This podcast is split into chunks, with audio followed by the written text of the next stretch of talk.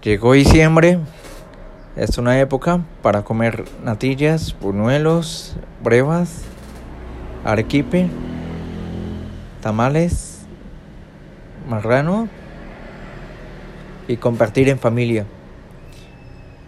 Pero ¿qué significa la Navidad para ti? Vamos con ello. Hola a todos, bienvenidas, bienvenidos padres y madres de familia, bienvenidos a Café con Cristo. Gracias por acompañarme a una taza de café. Y hoy hablaremos acerca qué significa la Navidad para ti. ¿Qué significa la Navidad para ti?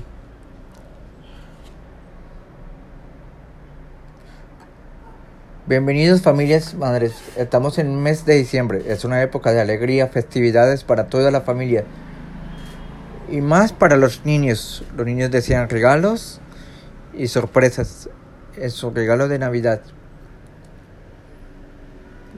Pero ¿qué significa la Navidad para ti? Vamos a leer Isaías capítulo 9, versículo 6. Isaías capítulo 9, versículo 6. Porque un niño no es nacido, hijo no es dado, y el principado sobre su hombro. Y se llamará su nombre, admirable, consejero, Dios fuerte, Padre eterno, príncipe de paz. Bueno, ahí vemos como primera medida es que un niño no es nacido. O sea, un niño nació. Ese niño se llamará admirable, consejero, Dios fuerte, Padre eterno, príncipe de paz se refiere a Jesucristo. Esto es una profecía para el pueblo de Israel antes que naciera Jesús. Los profetas antes del exilio y post-exilio de Babilonia profetizaron esperanza para Israel. El pueblo se corrompió, pecó contra Dios, rindiendo homenajes a Baal, pero Dios con su amor y bondad decide restauración a Israel. El pueblo sale de, Egipto. Dios les promete una tierra prometida. Ellos se establecen en una nueva vida, eh, en una nueva ciudad. Pero al pasar de los años y las décadas, volvieron a caer en pecado. Adulterio, fornicación, mentiras, robos y corrupción. Y los sacerdotes que su obligación era rendir incienso en el altar, en el templo, llevaba incienso dañado o corrompido. Pero aún así, Dios con su amor y bondad decide restauración de Israel. ¿Cuál es la restauración? Enviar a Jesucristo, que es un niño que se llamará consejero, príncipe de paz y Dios admirable, Dios fuerte. Ahora leamos Juan 1, capítulo 14. Y aquel verbo fue hecho carne y habitó entre nosotros. Vimos su gloria, gloria como la del del Padre, lleno de gracia y de verdad.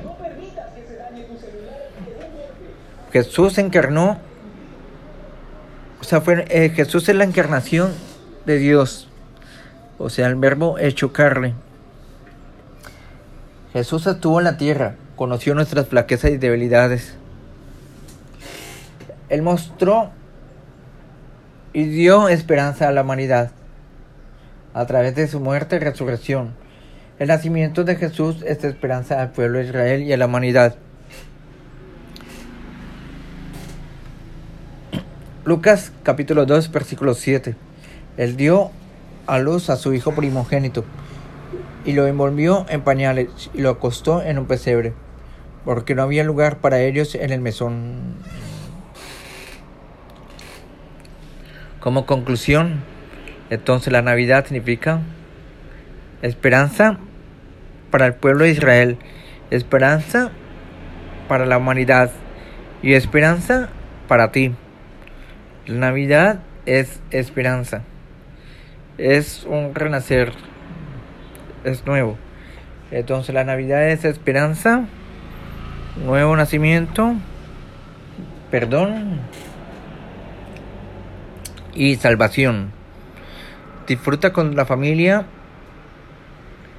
pero lo más importante es que tú tengas salvación, que hayas nacido y que hayas perdonado. Feliz Navidad y gracias por acompañarme con una taza de café. Nos vemos hasta el próximo café. Café.